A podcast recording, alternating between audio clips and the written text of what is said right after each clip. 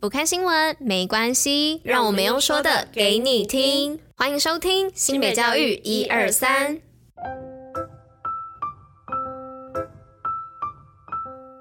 Hello，大家吃饭了吗？我是珍珍，我是拉拉，大家午安，午安。今天是三月二十七号，礼拜一，新北教育一二三的第两百四十集，同时也是第三季的第五十一集哦。昨天的新北教育博览会，你没有去吗？今天是我们连续上班的第八天，就算大家只有休息一天，我还是觉得好累哦。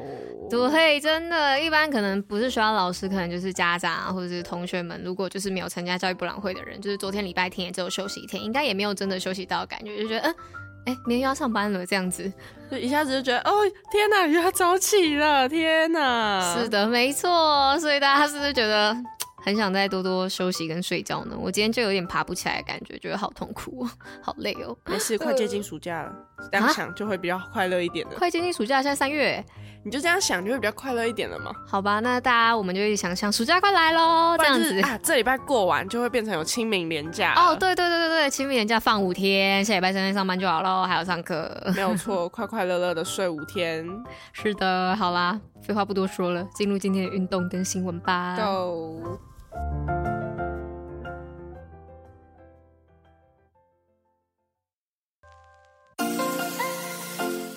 新北运动抱抱乐。那今天运动爆爆乐要来报什么呢？是新北驱动城市年度热门金牌选手限定课首场开爆喽！那由森林跑站 Run Base 邀请国内最强四百公尺跨栏王者陈杰现身分享，从训练准备、参与国际田径赛事到探索自我的过程中，认识陈杰不一样的生命经历，以及如何实现他所相信的跨栏精神，跨过每一道障碍。那时间呢，在四月八号周六的下午两点到四点，在森林跑站 Run Base 版桥馆板桥地运动场的东门，那采线上报名，免费参加，额满为止哦。那详细资讯的话，可以上新北运动据点查询哦。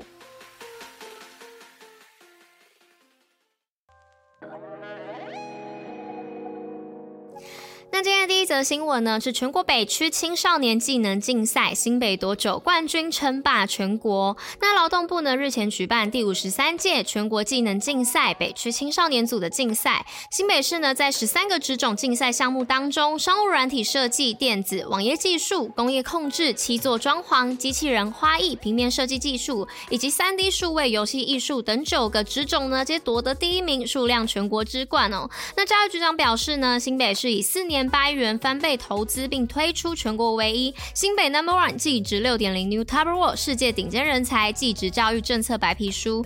那其中呢，技职技能竞赛培训呢，更是全国领头羊哦。新北打造三级培训以及六种技职竞赛人才培育机制，透过各校的选训、基地训练、技能观摩等奖励，激励新北学子为技能努力，进军全国赛，培育世界人才。好，那今天的第二则新闻是二零二三新北同乐节开跑，六校共同参与启动仪式。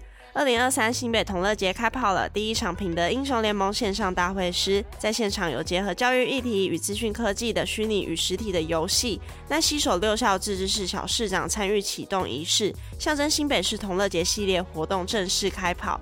新北市副市长表示，上课十分钟，下课四十分钟，其实就是去颠覆一些我们的传统思考。那这也是新北市教育的特性，我们称为多元与创新，也期待透过同乐节的活动，培养孩子的思维、分析以及解决问题的能力。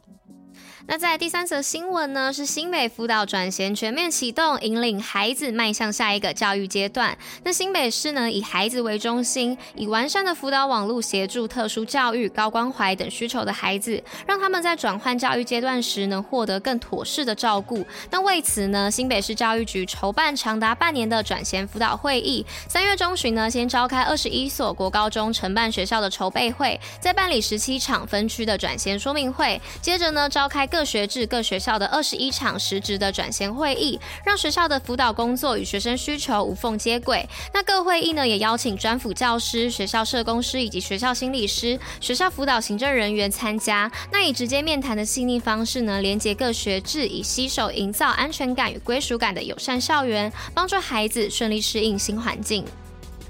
好，那今天的最后一则新闻是校园角落纳入课程，锦星妇幼把脚踢夺幼教之光殊荣。位于新北中和区的景星国小，坐落于巷弄的坡地上。校门口蜿蜒的八角梯成为孩子们熟悉的一部分。除了是上下学必经之路之外呢，平时也是师生会在这里进行爬梯运动、阅读、写生等课程。于是学校将其特殊地标纳入建构教材，设计出多款的游戏关卡，更因此荣获二零二二幼教之光优等奖。教育局表示，将景星八角梯转化为学习媒介，这说明课程不只是短暂的学习片段，而是学校与社区深刻的情感连结。景星国小妇幼正式。创造了幼儿园的在地化课程典范。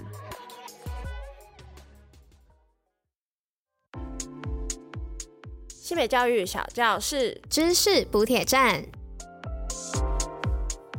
好的，那今天的知识补铁站要来跟大家分享保酒乳为何可以常温久放，原来跟防腐剂没有关系哦。那保酒乳呢，是不是加了防腐剂？和鲜乳哪个比较营养呢？那提到保酒乳，经常有这样子的疑问哦。但其实呢，两者的来源都是一百趴的生乳哦，只是在包装以及杀菌的制成中有所不同。那可以常温保存、携带方便的保酒乳是如何制造的？一起来一探究竟吧。那鲜乳呢，采用的是高温短时间或超高温短时间此两种杀菌方式，那两者的杀菌法呢，皆可以有效的杀死潜在的病菌源哦，但并非绝对无菌哦。所以鲜乳的保存期限呢，通常大约是十到十二天，而且一定要冷藏。那保久乳则不同哦，它一样采用超高温短时间的灭菌，当生乳中的细菌几乎杀光，再采用无菌的充填包装，或者是充填包装后再进行二次的灭菌，因此呢，根本不需要添加防腐剂哦。那保存期限呢，不仅可以长达六个月到一年也可以，只要常温保存即可哦。所以别再说保酒乳是加了防腐剂啦，而且它跟鲜乳的营养价值其实是差不多的。那甚至呢，保酒乳还比鲜乳多了便利性哦。但其实就我本人的观点来说呢，就是我觉得在便利商店买的牛奶跟就是去买的那个保酒乳，我觉得还是会有味道上的差别。而且像我小时候就蛮怕那味道，不敢喝。然后长大之后不知道为什么就敢喝了。但就是确实啦，就是这两种的，就是体验上还是有所不同。那不知道大家在喝这两款牛奶上面呢，有什么样不一样的感受？也可以留言跟我们说。可是你不觉得卖场的包酒乳都有很多色彩缤纷的口味，可是便利商店的嗯鲜奶就没有那么多口味？所以我小时候去逛卖场的时候，我就会觉得很想要买。可是其实我都不喝，但但对，但是我其实我不喜欢喝有那个就是额外口味的，像额外口味我只喜欢喝果汁口味，或者是那个美诶美露算是牛奶吗？